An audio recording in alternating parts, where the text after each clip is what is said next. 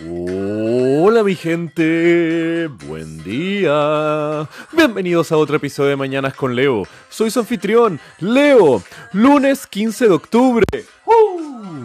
Qué lindo es despertar a veces en un lugar distinto, ¿no? El cambiar de aires y estar en un lugar diferente es un tiempo de beneficio hermoso que algunos de nosotros podemos hacer de vez en cuando en nuestras vidas. Y esto, aun puede ser algo tan radical como comenzar una nueva etapa en nuestras vidas, en una nueva casa, en un nuevo país, también puede ser algo tan pequeño como simplemente cambiar las sábanas, la almohada o dormir en una nueva posición, mi gente pero siempre intenten cada cierto tiempo darse estos, estos espacios, estos tiempos de cambio, porque a veces necesitamos un respiro, un fin de semana fuera de la ciudad, unos días para tener aires nuevos y conocer un amanecer distinto, lo que sea, mi gente, algo que les entregue un poco de perspectiva sobre esa rutina del día a día.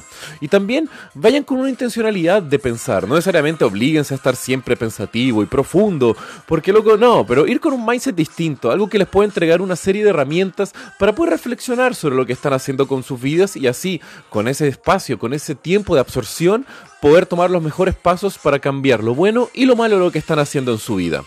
Así que ese es mi consejo para ustedes el día de hoy. ¿Por qué no darse unos días a ver si lo que están haciendo con sus vidas es algo que les gusta y llegar a un mayor entendimiento sobre nosotros mismos, lo cual nunca es malo. Y siempre va a valer la pena, mi gente, tener ese valor. Y ahora, cambiando de forma absurda el tema de hoy, les quiero hacer una pregunta. ¿Alguna vez han revisado la información nutricional de la última cerveza, vino o destilado que ustedes tomaron? Lo más probable es que no. Y si ahora están pensando, ah, la próxima vez que iré al supermercado voy a revisar los datos nutricionales, bueno, les hago un desafío y busquen la etiqueta con los datos nutricionales en su alcohol de preferencia. Les prometo que lo más probable es que no va a haber nada ahí presente. ¿Y por qué es eso? Bueno, todo se remonta a los años 30 y de forma más específica a 1935 en Estados Unidos. Esto fue porque justo después de la prohibición, la cual casi duró una década, después de la presión de distintos movimientos religiosos para modificar la constitución y prohibir el consumo de alcohol, se creó una nueva institución, la cual estaba sobrellevando toda la regulación de este nuevo brebaje legalizado conocido como el alcohol. Al mismo tiempo quiero hacer un hincapié en el peligro que representa modificar una constitución de una forma muy fácil. Por esto es una clara erosión de una democracia saludable, pues muchas veces una constitución puede fluctuar bajo como la calentura política del momento y al mismo tiempo desviar el curso de un Estado. Pero bueno, volviendo al alcohol.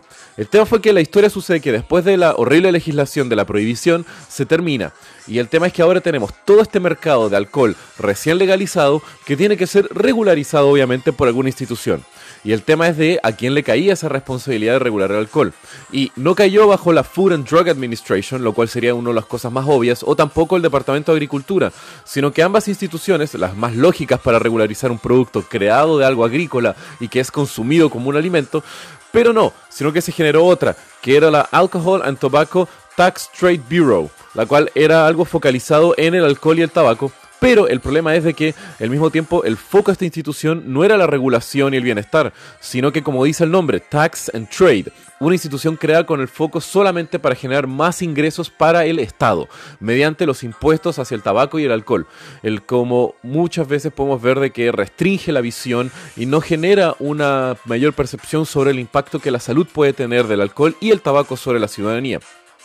Ahora, como muchos sabemos, en los años 90 comenzó todo el movimiento para generar una etiqueta en la cual le diera información a los consumidores sobre la nutrición y los aportes que tenían los alimentos que ellos estaban consumiendo. Y en los años 90 la FDA, la de alimentos y drogas, comenzó a generar las distintas etiquetas que se fueron poniendo sobre todos los productos alimenticios pero como no tenía autoridad sobre el alcohol, eh, desde entonces no ha habido ninguna forma para generar estas mismas etiquetas sobre los productos alcohólicos. En Estados Unidos se han hecho más de seis intentos de presión de lobby súper fuerte para regular y etiquetar el alcohol pero debido a la presión que el lobby que genera los productores de alcohol se ha mantenido fuera del alcance de la ley y solamente algunos productos muy específicos como cervezas fermentadas con una cantidad mínima de cebada o al mismo tiempo vinos que tengan una concentración menor de 7% de alcohol tienen que ser etiquetados.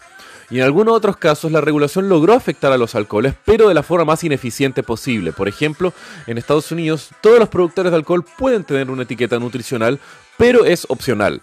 Loco, ¿Quién en su sano juicio le va a poner datos nutricionales al alcohol? Sabiendo que este es meramente azúcar, que obviamente todo el alcohol es una fermentación de distintos azúcares, fermentados o destilados. Entonces, es dispararse en el pie, poner la opción que entreguen una información nutricional de un producto horrible.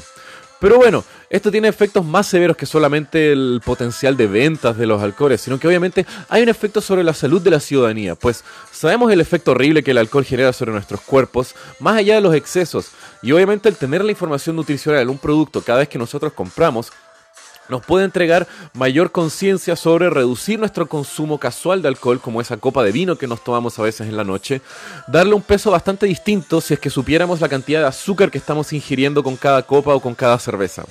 Y obviamente no cabe mencionar que todo esto, la regulación de Estados Unidos afecta de forma directa cómo nosotros en Latinoamérica formamos nuestra regulación, pues prácticamente seguimos y, de una forma ciega eh, los temas regulatorios de Estados Unidos. Ya dicen que el alcohol no tiene que llevar etiqueta, en casi todos nuestros países el alcohol no va a llevar una etiqueta. Así que bueno, esta es una historia sobre cómo las regulaciones copiadas de otras naciones no siempre nos dan un beneficio a nosotros como sociedad. Al mismo tiempo, cómo modificar una constitución de una forma muy fácil puede generar de temas súper fuertes y en detrimento de la sociedad y al mismo tiempo cómo crear una institución donde su mero eh, foco es generar ingresos hacia el Estado no va a pensar en el bienestar de la sociedad, lo cual es una de las razones por la cual tenemos un Estado como sociedad y deberíamos nosotros como ciudadanía exigirle eso a nuestros gobernantes. Pero bueno, mi gente, el problema es que también nosotros muchas veces no tenemos esas informaciones en nuestras vidas. Pero bueno, los dejo por el día de hoy, mi gente. Si quieren saber más, revisen los links en la descripción. Y como siempre, que tengan un muy buen día. Los quiero, mi gente. Besos.